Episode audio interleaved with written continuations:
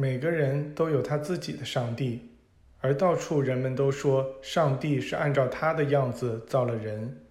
所有国家和民族都有自己的神灵，有些有火神，有些有收获之神等等。每个人都觉得他的神比他兄弟的神要好，那怎么能说上帝是照他的样子造了人呢？我看，既然有这么多神，倒不如说是每个人照自己的样子造出了上帝。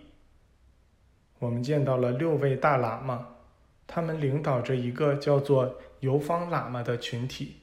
这些喇嘛四处游走，身上没有钱，却从不乞讨。他们不接受任何人的食物或金钱，他们彼此始终保持联系，也与寺院中那六位大喇嘛始终保持联系。这个群体分成三组，每组由一个喇嘛领导。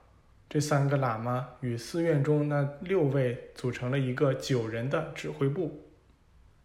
那三个组长可能会待在三个不同的国家，每一位旅行中的喇嘛。都与其组长保持直接的联系，而这个组长又与那六位大喇嘛保持联系。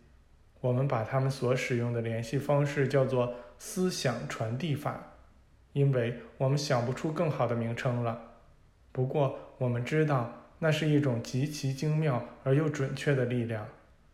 人们把那称作阿特玛，阿特玛，也就是。不经过中介的灵魂交谈，我们见到了这些喇嘛中的六位，并在第二天与他们一起吃了午饭。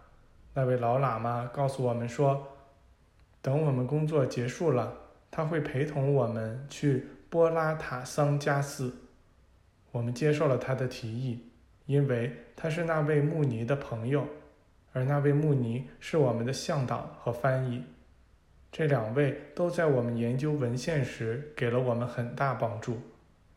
在一次谈话时，那位老喇嘛随口说了这么几句：“上星期一离开你们的那些同伴中有两位，今天十一点半会到达加尔各答。如果你们想和他们通信的话，可以这么做。”我们队长写了封信，信中说让我们的同伴直接去。达吉岭办一件需要仔细处理的事，并说我们肯定会在八月二十四日到达那里。他在信上注明了日期，抄写了一份，把原件递给了那位喇嘛。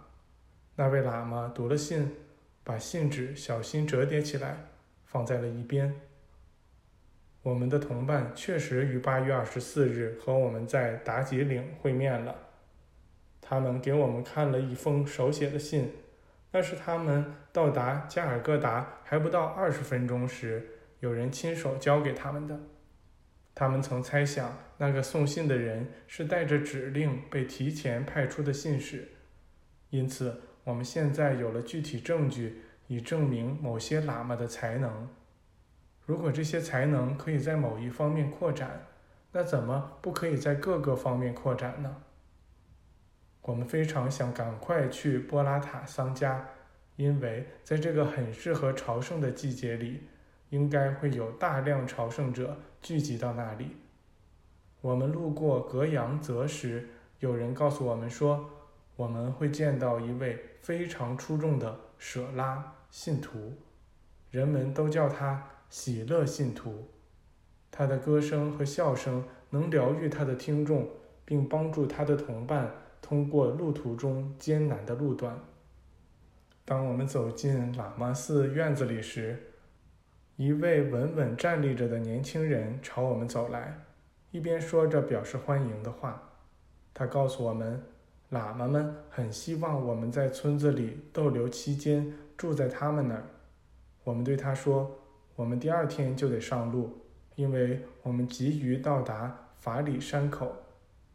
他回答说。我们知道你们要去波拉塔桑加，我明天早晨要回那儿去。如果你们方便的话，我会很高兴陪你们一起走。我们同意了。他满心欢喜地笑着，把我们领到了我们的卧室，就在这座喇嘛寺的大厅里。把我们舒适的安顿好后，他祝我们晚安，一边往外走，一边对我们说：“他明晨很早就会来找我们。”他边走边用非常响亮的嗓音唱着歌，这就是那位喜乐信徒。第二天早晨，他唱着通知我们早饭准备好了，这歌声把我们叫醒了。我们向喇嘛们告辞，接受了他们的祝福，发现一切都已为我们前往法里山口的旅程做好了准备。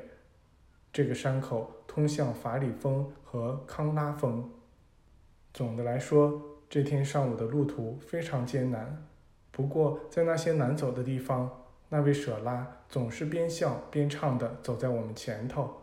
在最崎岖危险的路段，他的声音响亮的回荡着，似乎毫不费力的把我们运送了过去。